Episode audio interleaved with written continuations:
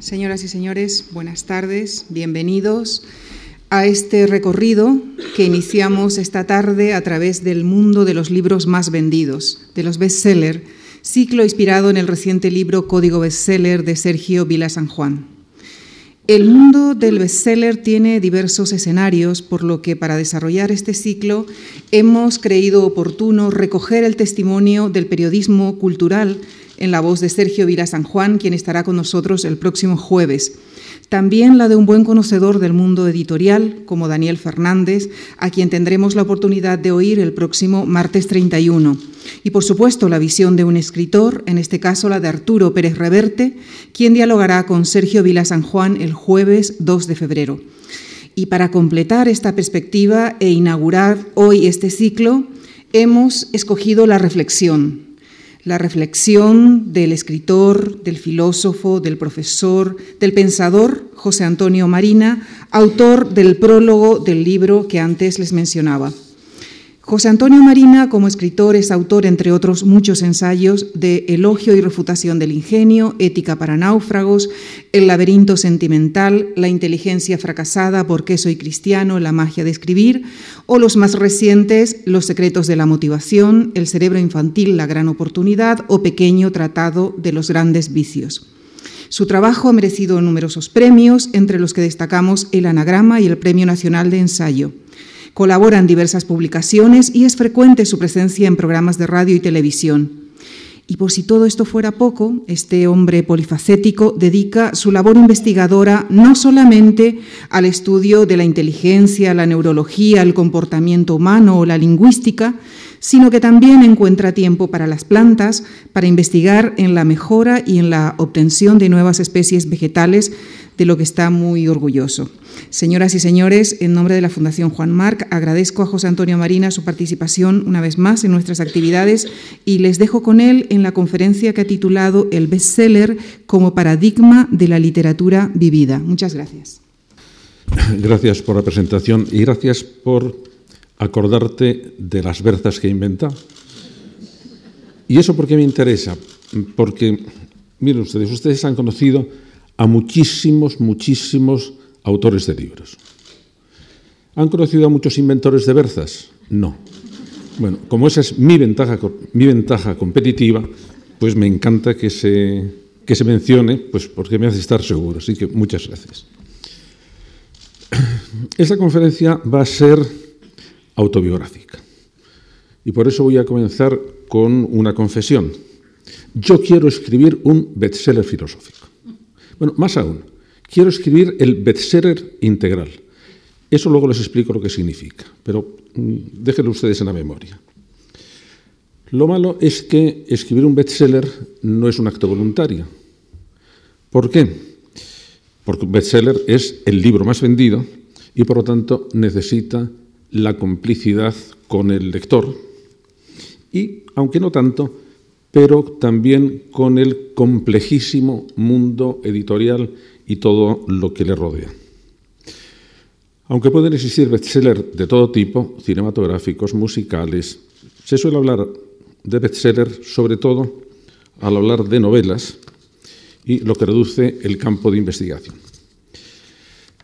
Tal vez por tener en la cabeza esta meta soñada, escribir el bestseller filosófico, siempre me interesó el tema de los bestsellers. Cuando me dedicaba a estudiar la inteligencia artificial, entre los informáticos corría un chiste eh, que hablaba de, de bestsellers. Entonces investigábamos sobre lo que se llaman sistemas expertos. Un ingeniero de conocimiento va a un experto en cualquier cosa y le pregunta, oiga, ¿y usted cómo hace esto? Toma notas, hace un esquema, hace una serie de reglas, se los da a un ordenador y si tiene suerte el ordenador hace algo parecido. Entonces fueron a hablar con un escritor de bestseller y le preguntaron, ¿cómo se hace un bestseller? Y el escritor dijo, pues mire, tiene que mezclar cuatro ingredientes. Conviene que sea un ambiente distinguido, de alguna manera, o aristocrático o financiero. Conviene que tenga un poco de sexo. Conviene que tenga un poco de intriga. Y conviene que tenga un toque religioso porque da un poquitín de profundidad dieron esas normas al ordenador que escribió la siguiente novela. Ay Dios mío, toque religioso. Dijo la marquesa, toque aristocrático. Estoy embarazada, sexo. ¿Quién será el padre? Intriga. Y se cayó. Bueno, mm, esto no parece que diera mucho de sí y por lo tanto a mí me interesa conocer más de cerca cómo se puede, cuál es el método para hacer bestseller más complejos. Por eso hace un par de años le propuse a Sergio, que es un gran conocedor del libro, de todo lo que rodea el libro, es un buen crítico de libros, que por qué no escribíamos un libro sobre el secreto de los bestsellers. He de confesar que cuando yo no sé de algo que me interesa, la solución que tengo es decidir escribir un libro, porque así tengo que aprender muy rápido y entonces, mm, de otra manera, a lo mejor no lo aprendería. Lo que pasa, de hecho, yo creo que la idea se le había ocurrido años antes, aunque por casualidad, a Sergio, porque me había regalado un libro estupendo de Robert Derton que se llamaban los bestsellers, bestsellers prohibidos de la Francia prerevolucionaria, de manera que a él también interesaban. El hecho es que empezamos a escribirlo, se demostró claramente que él sabía muchísimo más que yo y por lo tanto que era mejor que yo me retirara. Y de hecho ahí está Código Bestseller, que es un libro complejo porque ha tenido que hacer una tarea casi detectivesca para ver, para saber cuántos libros se vendieron. Porque eso es fácil hacerlo a partir del finales del 19, que tenemos reseñas de las editoriales, y mucho más cuando empezaron ya las listas de libros más vendidos. Pero antes es muy difícil saber cuántos se vendían, cuántos se editaban y cuántos se leían. Luego, eh, Sergio ha hecho una muy buena tipología de los bestsellers y sobre todo ha, unido en un libro todos esos personajes que han llenado la imaginación de millones de, personas. Eh, Robinson Crusoe, Ivanhoe, el conde, el conde de Montecristo, el Código da Vinci, los protagonistas del Código da Vinci, los de Ruiz Zafón, Scarlett, O'Hara. Son, son personalidades, Drácula, personalidades o personajes que han llenado la imaginación de muchísima gente y que tuvieron en un momento dado un gran éxito de ventas. Algunos son maravillosos, pues por ejemplo, Cien años de soledad, lleva vendidos 50 millones de ejemplares, es un bestseller en toda la línea y es una grandísima novela. El Principito, El extranjero de Camus, que son los dos libros más vendidos desde hace muchos años en, Francia.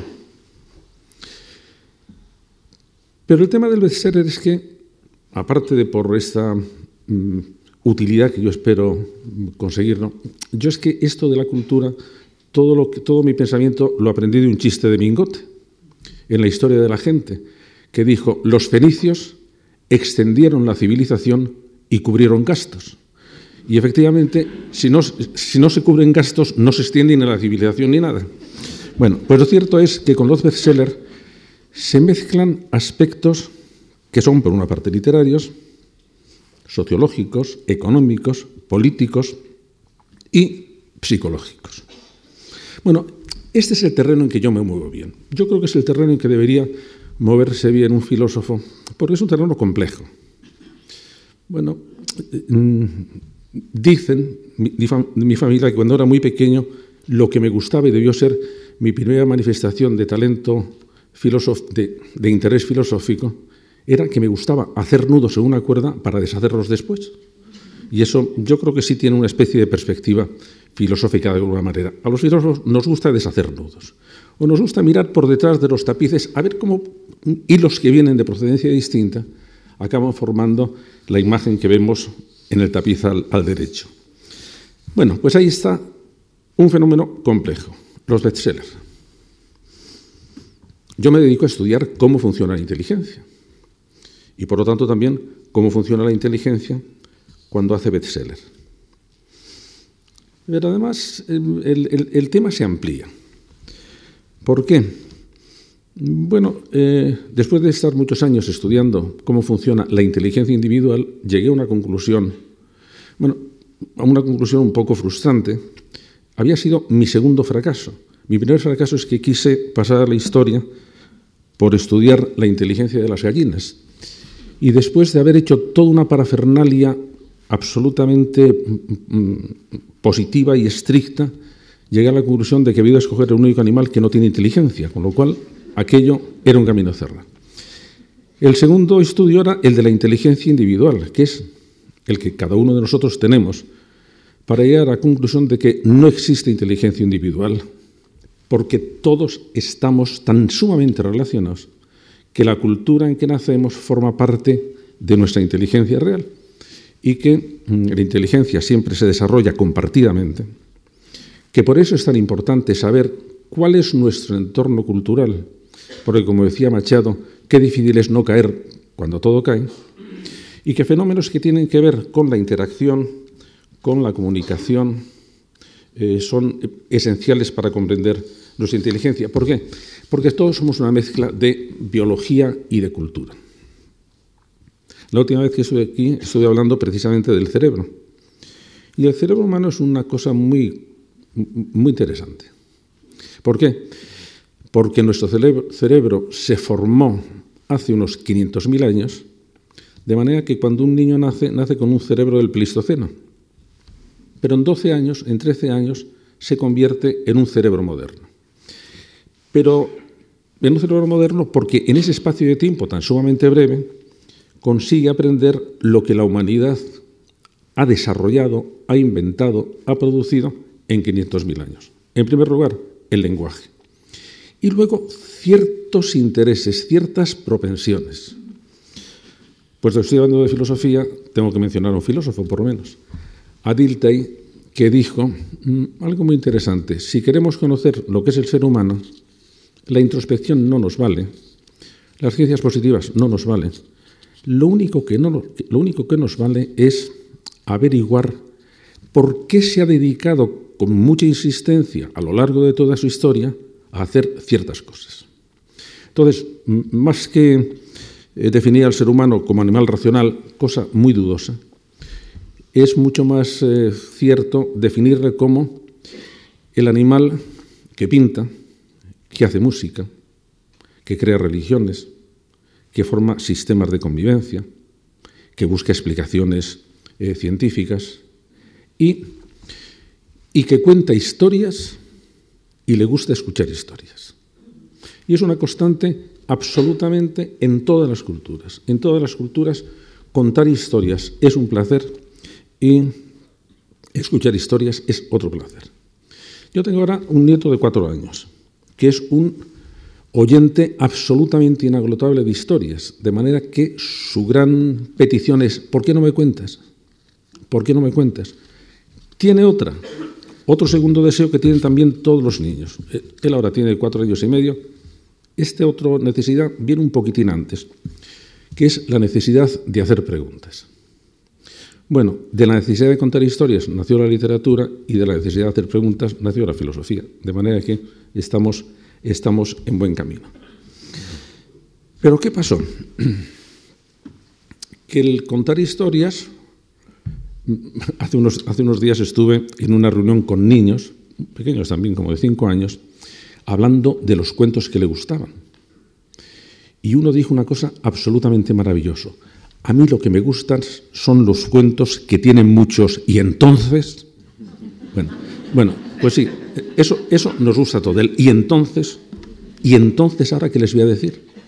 Bueno, pues voy a decir que a partir de esa necesidad que está completamente extendida hasta en la más humilde tribu del último rincón del planeta, empezó a gestionarse una especie de selección. Bueno, las historias estaban ahí, pero luego empezó a hacerse una especie de selección un poco sofisticada, un poco estética, un poco refinada, de cuáles de esas historias eran buenas, eran malas, eran mejores. Y con eso apareció, apareció el canon literario. Bueno, el canon literario lo que nos dice es, estas son las buenas historias. Estos son los objetos ideales, los clásicos, por ejemplo, estos son los objetos ideales que tienen una serie de características, de propiedades, de virtudes que les hacen ser excelsos. Pero se fue gestando también otro tipo de canon. Un tipo de canon que no, que no era el canon ideal, sino que era el canon vivido. Era, era literalmente aquellas obras que eran apasionadamente leídas y que a lo mejor no coincidían, y muchas veces no coinciden con las otras, con lo cual los encontramos con dos cánones.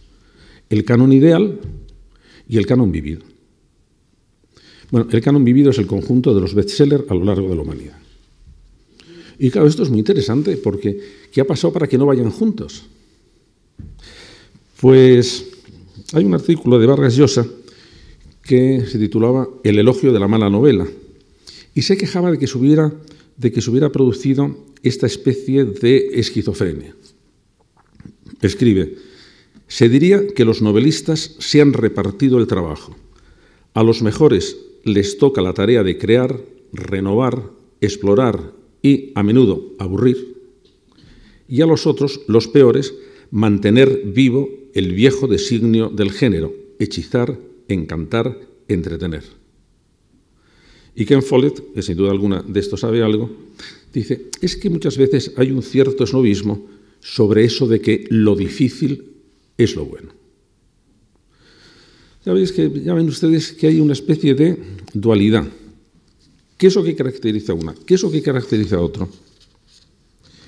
El canon vivido se, se centra en la relación el canon ideal en la relación de una obra con criterios objetivos de validez. En cambio, el canon vivido lo que se relaciona es con la experiencia de cientos de millones de personas. Y cientos de millones de personas, además, que se concretan en una decisión. Voy a comprar el libro. Bueno, entonces aparece un asunto mm, que a mí me interesa mucho. ¿Por qué? Porque al estudiar los bestsellers no estamos hablando realmente de literatura. Ni siquiera pueden hablar de ello expertos literarios. ¿Quién puede hablar de ello? Expertos en motivación. ¿Por qué? Bueno, porque el bestseller, el secreto del bestseller es ¿y por qué moviliza a tanta gente? ¿Y por qué hace que tanta gente vaya a, a comprar un libro? Bueno, mm, ahora comprenderán que a mí, como docente, esto me interesa mucho, porque los docentes somos, por definición, especialistas en motivación.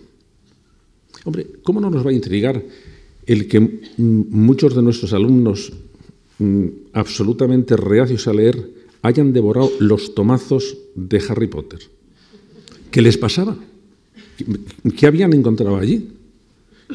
cuál, es, cuál, es este, ¿Cuál es este misterio? Entre mis alumnos ya de bachillerato, pero gente muy joven, por ejemplo, tenían, despertaba en ellos mucho interés, también poco lectores, El guardián del centeno de Salinger, que es una obra complicada. ¿Qué habían visto en esa obra? ¿Por qué esa obra les, les, eh, atraía tanto? Bueno, de aquí ya he sacado el primer consejo para mi bestseller filosófico, que es Detrás de todo bestseller, no sé si hay una mujer, pero desde luego lo que hay es un buen experto en motivación. Un escritor de bestseller no tiene que ser un buen escritor, pero tiene que ser un buen motivador. Es decir, tiene, tiene que enganchar con las fuentes de la motivación. ¿Por qué? Porque el estudio de los bestsellers es un estudio de motivaciones compartidas. Eh, bueno, las motivaciones compartidas se ponen de manifiesto en muchos fenómenos sociales muy interesantes. Por ejemplo, en la moda. Porque una cosa se pone de moda. Es muy difícil crear una moda es profeso. Tenemos, tenemos un, ejemplo que, que costó muchos cientos de millones de dólares. El anterior presidente de Coca-Cola decidió que había que cambiar el sabor de la Coca-Cola porque había oído unos, unos estudios diciendo que ahora los americanos les gustaban más eh, las bebidas más dulces y porque temía la competencia de Pepsi-Cola que era más dulce. Entonces mm, se metió en un programa de investigación para hacer un sabor de la Coca-Cola más dulce, lo lanzó con una campaña en la que se gastaron más de mil millones de dólares y cuando salió la Coca-Cola nueva, la gente dijo, pues eso nos gusta y se acabó de la función. perdieron un montón de dinero porque es muy difícil, es muy difícil saber por qué, pone, por, por qué una cosa de repente se pone de moda. Por ejemplo, en mi lejanísima adolescencia, bueno, se puso de moda Brigitte Bardot, que era un misterio. ¿Por qué se ponía, por qué se puso de moda Brigitte Bardot? No era la más guapa. Hombre, se desnudaba, pero otras sabía que se desnudaban y el desnudo tiene un límite, ya no me puedo desnudar más. Entonces, ¿qué le pasaba a Brigitte Bardot? ¿Por, ¿Por, qué llegó en su momento, se casó con Roger Bardin? ¿Qué es lo que pasó? Pero este misterio es el misterio de muchos fenómenos culturales, de muchos fenómenos sociales y también de los bestsellers. Hasta tal punto que varios especialistas muy sesudos y muy académicos sobre los bestsellers comparan a los autores de bestseller con una marca. Es decir, Alejandro Dumas fue una marca, hasta tal punto que tenía su taller de escribir novelas. Bueno, él las dirigía, dictaba tres o cuatro al tiempo, las producía, las vendía. Eugenio Sieu, pues lo mismo. Charles Dickens también era una marca. Y era una marca que producía esos fenómenos mm, que todo, que todo escritor, y, por mi parte todo filósofo, o al menos yo, le encantaría. Producía sus novelas, algunas de sus novelas, por fascículos, que para mí sería el ideal de mi vida. A mí es que yo creo que en el fondo quiero convencer a todo el mundo de que yo solo he escrito una única obra, pero en fascículos y que por lo tanto mm, eso tiene un, contacto con el, lector mucho más, mucho más fluido. Entonces contaban que en una ocasión, mm, como hacía, bueno, como hace todo buen escritor que se precie, se terminaba el fascículo en el momento más intenso, en el momento de, más, de mayor suspense. Y que en una ocasión era eh, en uno de los capítulos de Great Expectation, y que entonces había dejado a la protagonista, me parece que se llamaba Dolly, en un estado tal que cuando el barco, cuando el barco que llevaba los fascículos a Nueva York se estaba acercando al puerto, había allí una multitud que estaba esperando a que llegara el, fascículo. Y era tal el, agobio y la excitación y la angustia que el capitán se acercó a, mm, a la borda en el momento de atacar y gritó, Nelly se ha salvado, Nelly se ha salvado.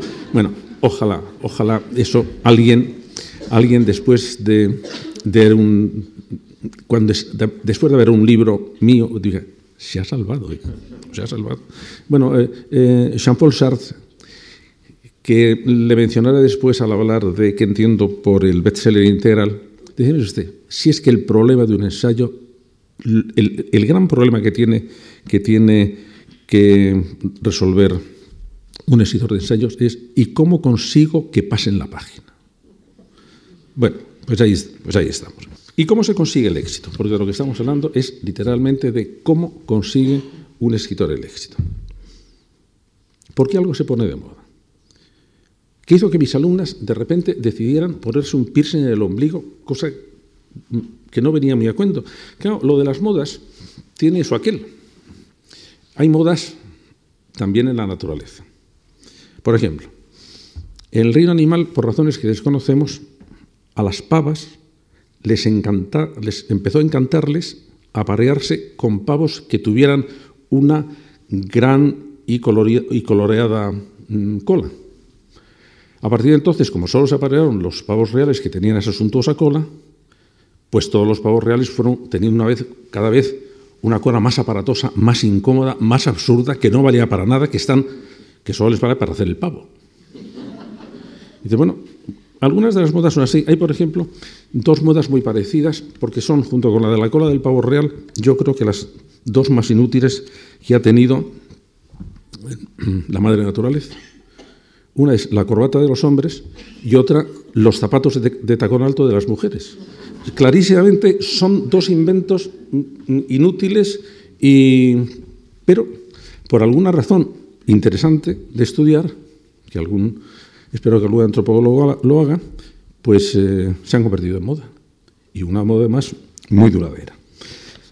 Bueno, pues vamos a ver. Resulta que si conocemos o descubrimos el éxito de los bestsellers, lo que vamos a estar descubriendo es algo importante sobre nuestro sistema de motivaciones. Ya no estoy refiriendo a algo que tenga que ver con la literatura, es que si yo descubriera qué es lo que les interesa a ustedes en un bestseller, lo que iba a averiguar es qué es lo que se interesa a ustedes en general y, por lo tanto, cuáles son los deseos profundos que tienen ustedes, lo suficientemente compartidos como para que todos hayan leído o hayan querido leer o hayan disfrutado sobre las mismas, con las mismas obras. Bueno, los sensores siempre, han pensado que nos atrae aquello que despierta las bajas pasiones. Bueno, esto, funcionará en el caso de los bestsellers. ¿Los bestsellers despiertan todos bajas pasiones? Yo creo que no, pero sí es cierto que mm, en 1561 en España un decreto prohibía la exportación a las Indias de romances, de historias vanas o de profanidad, como son el Amadís y otros libros de caballería de esta calidad, que eran bestsellers. De manera que, bueno, sí es cierto que algo tiene que ver con las emociones. Y en 1588, un gran predicador, Pedro Balón de Chaide, que estaba contando en un libro muy pesado, muy florido y muy pesado, la historia de María Magdalena, para de repente el relato para contar lo siguiente. Pero ¿y qué ha de hacer la doncellita que apenas sabe andar y ya trae una Diana enamorada en la faltriquera? Era el bestseller de la época. Otros leen aquellos prodigios y fabulosos sueños y quimeras sin pies ni cabeza de que están llenos los libros de caballería, que así los llaman, a los que, si la honestidad del término lo sufriera, con trastocar pocas letras se llamarán mejor de bellaquerías que de caballerías.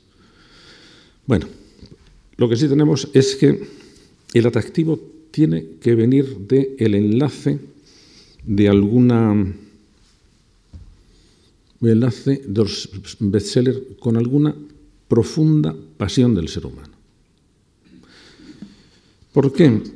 Pues eh, porque en nuestro repertorio genético nacemos con propensiones y nacemos también con algunos grandes deseos que necesitan ser justificados. ¿Por qué, por ejemplo, no ha conseguido llegar al público gran parte del arte conceptual? Eh, ¿Por qué tardaron, por qué, no ha llegado al público, por ejemplo, toda la música después del dodecafonismo para acá? Porque es muy interesante conceptualmente, pero parece que por alguna razón no engancha con la capacidad emocional que tenemos y entonces las contemplamos de una manera objetiva, decimos qué valiosa es y al mismo tiempo no acaba de emocionarme. Pienso en ella como pensaría en un teorema matemático. Eh, con, los, con, los, artistas suele pasar, mm, mm, algunos artistas tienen la suficiente capacidad transformadora que acaban educando la sensibilidad emocional de su, de su entorno. Es decir, cuando, cuando Haydn eh, eh, interpreta por primera vez la creación, los críticos dicen que no oían nada. Y cuando Wagner empezó a, escenar sus óperas, mm, aquí en España los críticos se pegaban, literalmente, porque algunos decían que aquello era un ruido infernal y que por lo tanto que no valía, que no valía nada, y otros decían, todos nos hemos hecho un poco wagnerianos y todos, por supuesto, nos hemos hecho de Haydn. Y en uno de los eh, Picasso mm, retrató a una señora y la señora le dijo, oiga, es que no me parezco. Y Picasso le dijo, no se preocupe, que ya se parecerá. Y efectivamente, al final se acabó pareciendo porque mm, hay artistas que tienen tan potencia que acaban mm, transmitiéndonos su sensibilidad. Y entonces todos acabamos viendo como veían los impresionistas o como veían, o como veían los eh, eh, Picasso. Bueno, y que llegamos ahora al punto importante. ¿Y qué emociones despiertan los bestsellers? Bueno, lo primero que hay que decir es que a los seres humanos, como decía Virginia Woolf, nos gusta sentir. La anestesia afectiva nos da verdadero, verdadero pavor. Y entonces eh, hay algunos esquemas de emociones básicas que tienen un mecanismo muy fácil de desencadenar. Por ejemplo, la venganza. La venganza es un título, eh, la venganza es un tema muy resultón. en los bestsellers. Es una persona a la que hemos cogido simpatía, sufre mm, todo tipo de ultrajes, de agravios por parte de otra persona. Y entonces lo que estamos deseando, porque la venganza es, una, es un esquema emocional fortísimo, fortísimo, lo que estamos deseando es a ver si puede vengarse. Y toda la, y toda la, intriga es, vamos a ver si puede vengarse. Hay otros como, por ejemplo, la traición. Sobre la traición, en eso tenemos, eh, les he contado antes un chiste de informáticos, después el asunto ha progresado mucho y hay un programa de ordenador que se llama Brutus, que redacta por su cuenta mm, historias, historias de un, vamos, incluso ya de una mediana de una mediana eh, longitud, pero solo sobre un tema, que es el tema de la traición. Es decir, lo que este, lo que este ordenador tiene es un esquema básico. Si hay aquí algún lingüista, se, se, acordará de que hubo un, un, formalista lingüístico, que era Vladimir Prof, que hizo una teoría sobre los esquemas básicos de los cuentos populares eh, rusos. Y entonces vio que había un número muy, mm, muy definido de, casos y que todos los cuentos populares rusos tenían ese mismo esquema. Cambiaban las circunstancias, cambiaban el tiempo, cambiaban la velocidad, cambiaban, pero, pero que, el esquema, que el esquema era el mismo. Yo sí creo que es verdad que nosotros tenemos en la cabeza un conjunto de esquemas narrativos bastante bien hecho, aprendido, pero que nos permiten adivinar muchas cosas de una trayectoria narrativa. Hace unos años hice con mis alumnos jovencitos, con 400, o sea que fue una prueba bastante trabajosa. Les hice una experiencia, mm, había, yo había leído una novela de un, de un autor que era, tuvo mucha fama en su momento, ahora es prácticamente desconocido, un autor francés que es Luis Aragón, que tiene un libro sobre cómo escribía las novelas en que contaba que a él se le ocurría una frase, la oía y decía, ah, esta es la primera frase de una novela. Y a partir de esa frase seguía la novela. Y en una de sus novelas, que se titula Le Cloche de Bal, la, obra, la, la frase había sido la siguiente. Nadie se rió cuando Carlos llamó papá a don Ambrosio. Bueno, una frase bastante anodina, entonces yo le puse esa, esa frase a, mis alumnos, dije, mirad, tenéis que escribir un cuento que empiece con esta frase. Nadie se rió cuando Carlos llamó papá a don Ambrosio. ¡Qué barbaridad! ¿Y cómo vamos a escribirla? Bueno, efectivamente, aunque protestaron mucho, todo el mundo escribió un cuento que empezaba así. Pasó una semana. Y dije, bueno, mirad, ahora tenéis que escribir un cuento que comience Nadie eh, se, rió cuando Carlos llamó mm, papá a don Ambrosio. Pero si ya lo hemos escrito, no, es que tiene que ser otro. Distinto, distinto. Imposible. Unas semanas, dos semanas después volví a hacer eso mismo por tercera vez con la misma frase. Hubo más protestas, pero el asunto está en que yo tengo 1.200 cuentos que empezaban con la misma frase y que efectivamente habían sido Mm, eran diferentes.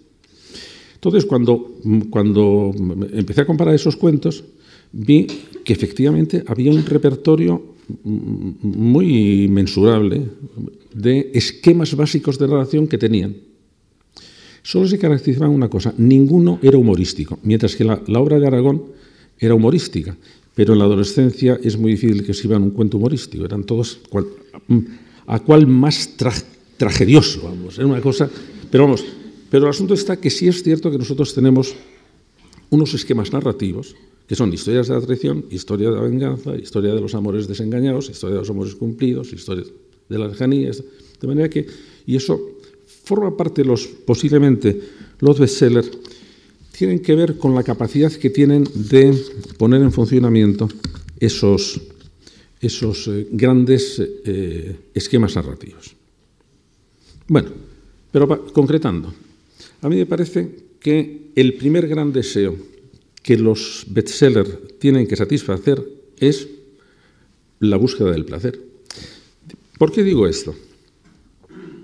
Porque al estudiar por caminos separados la motivación, yo me he encontrado con que solamente tenemos tres grandes deseos.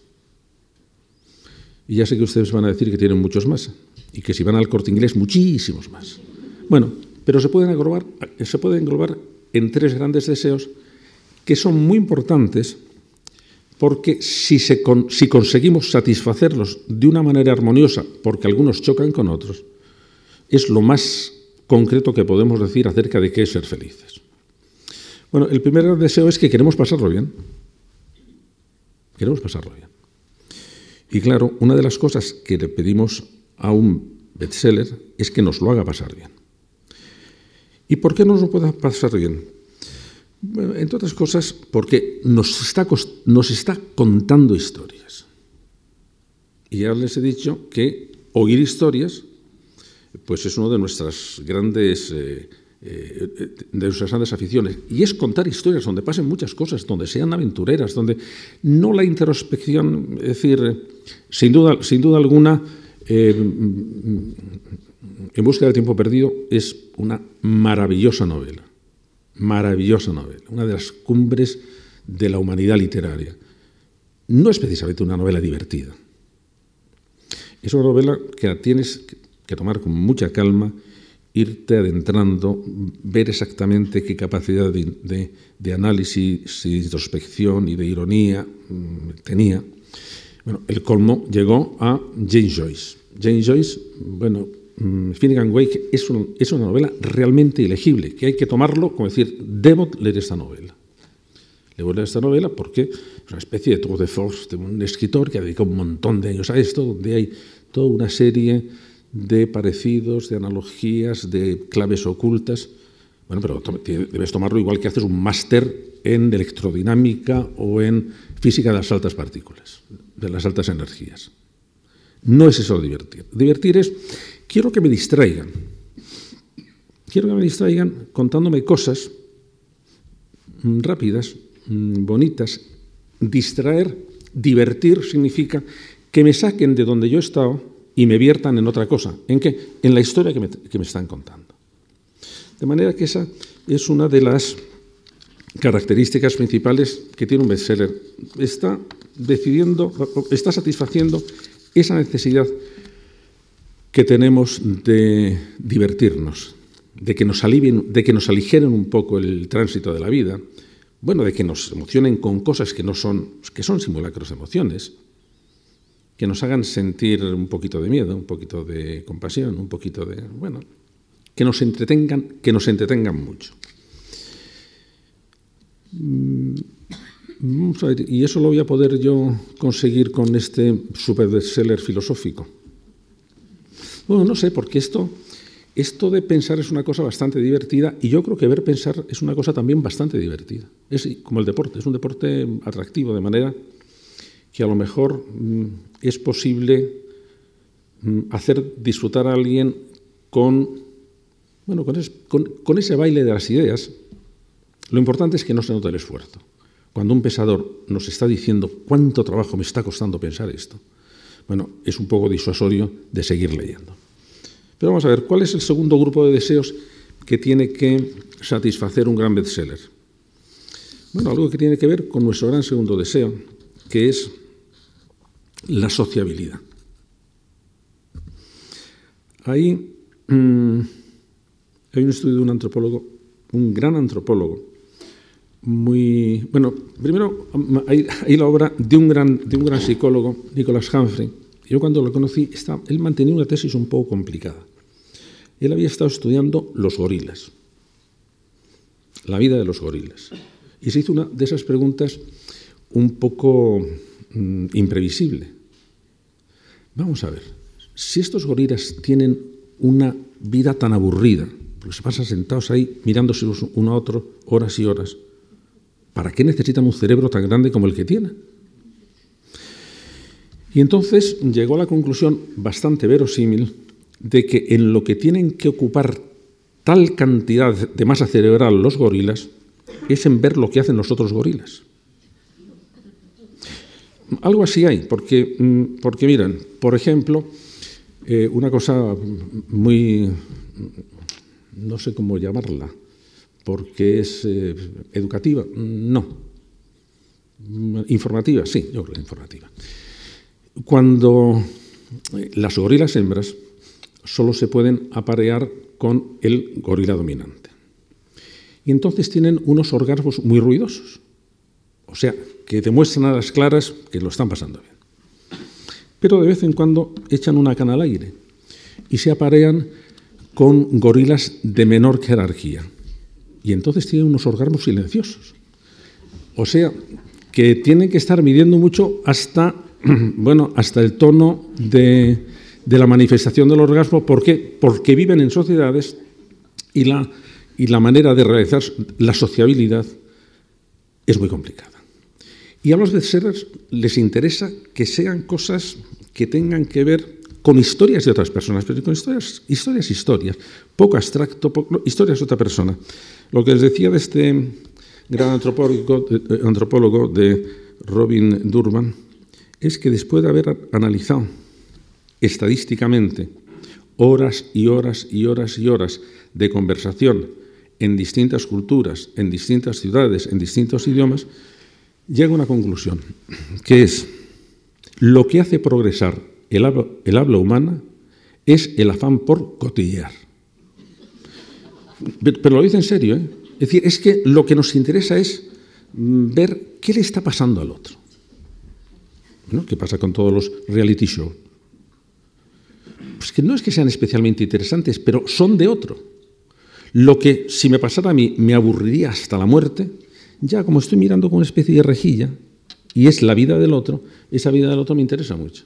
Entonces los versales siempre cuentan vidas de otros, muchas vidas de otros, y muchas vidas de otros de una manera bastante, bastante eh, próxima, como si estuviera muy cerca de ellos. Bueno, y esto me va a servir para el, para el bestseller filosófico. Hombre, yo creo que sí. Yo creo que sí, porque al fin y al cabo, yo creo que la filosofía es un servicio público. Es decir, yo creo que los filósofos que tenemos la suerte de poder investigar no, no, no tenemos derecho a elegir nuestros temas. Debíamos salir a la calle, preguntar a la gente, oiga, ¿y a usted qué le preocupa? Oiga, ¿y a usted qué le interesa? Porque eso seguro, seguro, seguro que con dos pasos más nos plantea un problema filosófico. Por ejemplo, el antecedente de esta, de esta conferencia hubiera sido que yo hubiera salido a la calle y hubiera preguntado a un oye, ¿y a usted verdaderamente qué le preocupa? los bestsellers. No ha sucedido, pero hubiera sido muy bonito. Bueno, pero lo cierto, lo cierto es que ya ven ustedes cómo lo que nos ocurre entre todos, lo que, lo que nos preocupa en nuestra vida, las cosas concretas, pueden tener una, un enorme interés filosófico, porque nos está diciendo es una manera diferente de ver las cosas. Lo que nos está llamando la atención es sobre cosas por las que hemos pasado sin darnos cuenta y que resulta que son interesantes. Y además nos puede hacer llegar a la, convicción de que, acuérdense de que como somos biología y cultura, nos interesa mucho que la cultura en que vivimos, que la hacemos nosotros también, sea lo más estimulante, lo más brillante, lo más animosa, lo menos canallesca posible. Y eso lo estamos haciendo todos, de manera que cuando estamos hablando de cómo podemos de cómo podemos configurar las creencias de las que vamos después a alimentarnos, porque es un, fenómeno como las, como las modas. Yo con mi compra creo la moda, pero al mismo tiempo estoy siguiendo la moda, y es una especie de círculo que no se sabe dónde empieza. Bueno, en las creencias de las que yo me alimento las estoy yo formando. Y si consiguiéramos, y si consiguiéramos que, que esas creencias, que es, nuestro hábitat, porque si fuéramos geranios de la Levicín o abutardas de Noruega, nuestro hábitat, nuestra ecología sería el agua y el aire. Pero somos seres humanos que nos movemos entre creencias y nuestra ecología es, pero ¿en qué creencias vivo? Y no me refiero solo a creencias religiosas, me refiero a todas esas, a todas esas ideas que tenemos sin saber por qué las tenemos. Bueno, tercer grupo de deseos. Este es el más interesante. El primero era pasarlo bien, el segundo era relacionarme socialmente y el tercero. Bueno, yo quiero, todos necesitamos sentir que nuestras posibilidades se amplían. no, no nos gusta vivir estancados. Nos gusta sentir que somos capaces de cosas, de sentir experiencias, de hacer cosas creadoras, de que la vida no está obturada. Por eso los, los bestsellers, en general, todos son optimistas, todos terminan bien. ¿Por qué? Porque están dando una visión, una visión con salida de la vida. Es interesante, tiene que ver con las vidas de otros, pero además no me mete en callejones sin salida, sino que me están abriendo posibilidades, muchas veces sin duda alguna muy facilitas, muy simplonas, muy sencillas. Bueno, pero he terminado, pero he terminado el libro diciendo, oye, qué bien está esto. Hay un libro de un editor muy famoso, Zuckerman, que se, lo, lo tituló así, ¿Cómo se escribe un bestseller? Entonces, recomienda colocar a un personaje en situaciones que le hagan acometer con éxito cosas difíciles o cosas admirables. El éxito de las novelas de aventuras, decía, no se debe solo a lo trepidante de la acción, sino que, sino que, nos permite, sino que nos permiten vivirlas de manera vicaria, esas aventuras, experimentando un riesgo sin arriesgarlos, o experimentando un amor sin las contrapartidas. Y que eso lo que, lo que supone es que dentro de los verseres, los verseres son un tipo de literatura animosa, es decir, son un tipo de literatura donde se valora mucho la superación. Scarlett O'Hara, ¿se acuerdan ustedes de lo que el viento se llevó? ¿Qué pasa con ese personaje? Eh, es un personaje, eh, bueno, que, que tiene poco honesto, que para conseguir lo suyo hace lo que sea, pero que tiene una cosa clara. Yo sobreviviré y los míos sobrevivirán. Yo no volveré a pasar hambre. Y entonces, de repente nos sentimos movidos por esa, por esa necesidad que tiene una pobre mujer que se ha quedado sin su casa o una guerra de salir adelante. Y como esa es una necesidad que tenemos todos, cuando vemos que en una novela se nos está contando la historia de un triunfador, pues entonces nos sentimos reconfortados por ello, nos sentimos atraídos por ello. Bueno, hay otro tipo de emoción también, de esta especie de emociones que amplían nuestra, nuestra personalidad, que es que nosotros mm, somos muy curiosos. Necesitamos ver cosas nuevas, necesitamos saber cosas nuevas. Eh, Humberto Eco, que aparte de ser un buen escritor, eh, sabía mucha filosofía, recordaba que cuando Aristóteles habla de por qué nos interesan las tragedias o por qué nos él, incluso una cosa más sencilla, por qué nos interesan las metáforas, por qué, no, por qué nos gustan las metáforas. Decía, bueno, ya que tenemos a Javier Goma, que es un especialista en esto, espero que no me lleve a la contraria, en público, luego en privado sí. Lo que decía es porque en las metáforas, y más allá en las tragedias, lo que hay es un placer del, del conocimiento, mejor aún, del reconocimiento de repente se me ha presentado algo y he reconocido que era lo que yo no pensaba. Bueno, a lo largo de la historia hay un montón de bestsellers que, tiene que, que tienen que ver con el reconocimiento de alguien. Pues era el hijo que no había, el padre que no reconocía a su hijo y por eso se encuentran, era el amante que había perdido al amado y después se encuentran 20 años después. Sí, sí es cierto que hay una especie de curiosidad y de satisfacción de la curiosidad mediante, mediante el descubrimiento que forma parte también de los bestsellers y que se manifiesta en un cierto suspense. El suspense es una, el suspense es una herramienta absolutamente fantástica, porque lo que hace es despierta mi curiosidad, o despierta mi alerta, o, respecta mi, o, o despierta mi alarma, pero todos son emociones hacia el futuro, y entonces estoy deseoso de continuar esa prisa que nos puede entrar en la novela, a ver si estoy por saltarme unas páginas, uy, aquí hay una descripción muy larga, me la paso, a ver, a ver, que llegue, que llegue a la acción, tiene que ser acción. Yo recuerdo que cuando, en mis tiempos de, infancia, eh, había unas sesiones eh, cinematográficas infantiles, y yo creo que el dueño del cine, conociendo la sensibilidad del público, lo único que anunciaba era dos películas de acción Nada más. Ni título ni autor, eran dos películas de acción. Entonces, a las películas de acción íbamos encantados de la vida. Y si alguna vez nos metía una película de amor, eso ya no estaba en el teto porque eso ya, ya no estaba en el guion. Eso era demasiado poca acción. Estábamos poniéndonos, poniéndonos verdaderamente en tensión con ¿y qué va a pasar ahora? Lo que decía antes el niño, ¿y entonces? ¿Y entonces? A ver, cuéntame más. Eso es una... Por eso, eh, John Grisham, que es un... A mí, me gusta mucho John Grisham, pues, eh, que es autor de bestseller, tiene, considera que, que, por aquí estamos moviéndonos. Él cree que en el secreto de bestseller, yo creo que en el secreto de los, de los niveles más profundos de la, motivación humana, que es a donde estamos llegando. Para que un libro llegue a ser bestseller es indispensable que tenga suspense. El suspense es algo que engancha a todo el mundo. A todos nos encanta ver una buena película de suspense, leer un libro que te mantiene en vilo.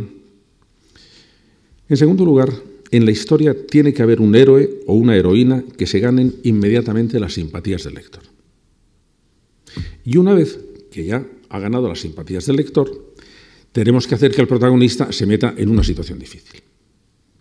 Difícil de que, que la chica o el chico no le quiere, una aventura propiamente dicha, el ataque del malvado, bueno, está en una situación difícil. Y entonces ya toda esa simpatía que tenemos hace que nosotros estemos también pendientes. ¿Se salvará? ¿No se salvará? ¿Nelly se ha salvado? Sí, Nelly se ha salvado. Y este protagonista de la novela que estoy leyendo se salvará. ¿Me salvaré yo con él? Por eso, y tercero, al final tiene que rescatarlo de las dificultades. Y estos, decía Grisham, son los ingredientes básicos del género bestseller. Bueno, yo en este campo creo que lo puedo utilizar muy bien para, para mi bestseller. O sea, creo que sí, porque la filosofía abre muchas posibilidades. Eh, yo creo que puede distraer, puede fomentar la comprensión del otro y debe, sobre todo, satisfacer las grandes emociones del despegue, la curiosidad, el afán de resolver problemas. Eh, al final, si puede, que tenga un final feliz, no para endulzar la realidad, sino para fortalecer al lector aumentando su comprensión. Yo creo que el bestseller ese filosófico que voy a escribir no está dirigido a decir qué listo soy yo, sino a que el lector, cuando lo haya leído, diga, pero qué listo soy yo. ¿Por qué? Porque entonces sí estoy aprovechando la necesidad de ampliar las posibilidades que tiene el lector. Bueno, pues ahora hemos visto más o menos por dónde se mueve esta literatura vivida. Tiene que enganchar con nuestras eh, grandes motivaciones. Esas motivaciones son tres, el placer y todo lo que está alrededor, pasarlo bien. Otra, lo que tiene que ver con otros seres humanos, porque soy un ser, un ser sociable. Y por último, lo que tiene que ver con la necesidad que todos tenemos de ampliar nuestras capacidades, de ver cosas que no habíamos visto, de satisfacer nuestra curiosidad, de emprender aventuras a ser posibles sin mucho riesgo, de sentir que somos más listos, más briosos, más, más inteligentes.